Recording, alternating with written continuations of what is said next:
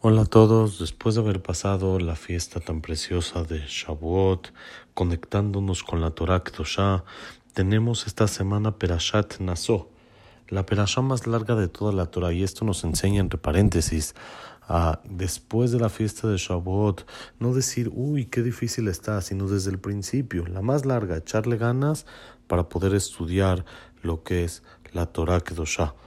En la perashá de la semana tenemos el tema del Nazir, el Nazareo, el cual promete alejarse del vino, las uvas, 30 días y no cortarse el pelo.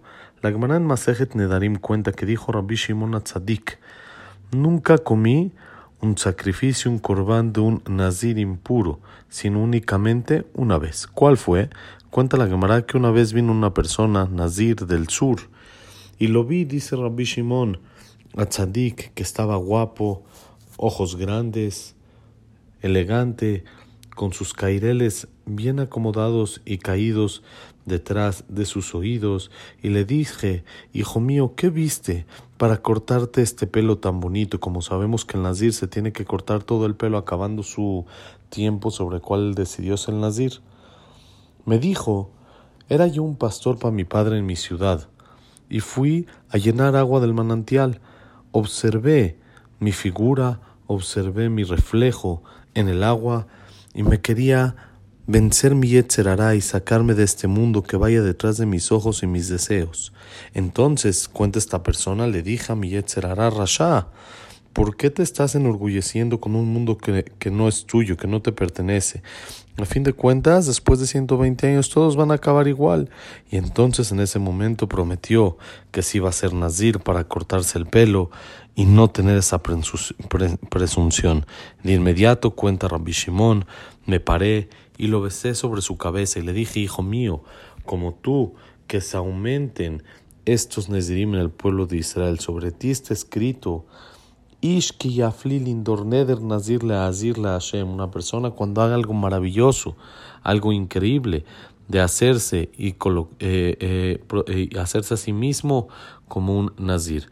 Explica el libro de Arkemusar, que este año estamos estudiando sus enseñanzas. Hay veces que la persona hace una mitzvah muy, muy grande, algo grandísimo, pero esto es en público Dentro de su corazón hay una intención aparte de solamente hacerlo por el placer de, servir a Hashem, sino es el deseo del honor, el querer que todos lo alaben.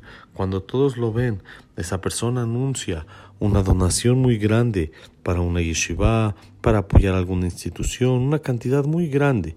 Por afuera, Parece una mitzvah increíble de mantener a la Torah, apoyar a los necesitados, pero esto no tiene el mismo valor delante de Hashem, ya que tiene un interés personal, tiene un pensamiento no 100% puro para el cielo. Entonces, eso es cuando la persona lo hace así, pero hay una persona que hace tal vez una mitzvah que no es tan grande en cantidad, pero sí lo es en calidad, que es únicamente Leshem Shamaim, ya que Hashem así ordenó. Y esto es lo que más le da satisfacción a Boreolam, ya que como sabemos todo va detrás del corazón, todo va detrás del pensamiento. Y como dice la Mishnah en el final de Masejet Menachot, tanto el que aumente como el que disminuya, lo principal es que su intención sea pura hacia Dios. Entonces explica el Darkemusar, ese Nazir, ese Nazareo que vino del sur, ¿qué necesidad tenía de prometer y cortarse el pelo. Dice, aparentemente no es un acto muy, muy grande. 30 días abstenerse de vino, de no impurificarse, es algo muy difícil. Aparentemente no, pero justamente a eso la Torah le llama Ishkiyafli, algo increíble, algo maravilloso, un acto chico aparentemente, pero cuando la intención es pura, cuando la intención es únicamente por Dios, ya que nadie lo vio, nadie sabe, no quería alabanza, no quería propaganda, sino únicamente en silencio, en sí mismo, prometió hacerse nazir, entonces vio en él Shimon Tzadik una intención pura y sobre eso dijo, sobre ti dijo el Pasuk, quien haga algo increíble e impresionante. Y es más, el Tosafot ahí mismo dice que también le dijo sobre está escrito Kadosh Iye va a ser sagrado, ya que una persona que hace con intención correcta se llama sagrado. Y así también encontramos que Abraham vino, alaba Shalom, entonces, en, eh, que hacía mucho gesed, mucha bondad y muchos favores, él en todas la, la, bondades que hizo, la Torah no amplió mucho, sino únicamente lo insinuó en una palabra.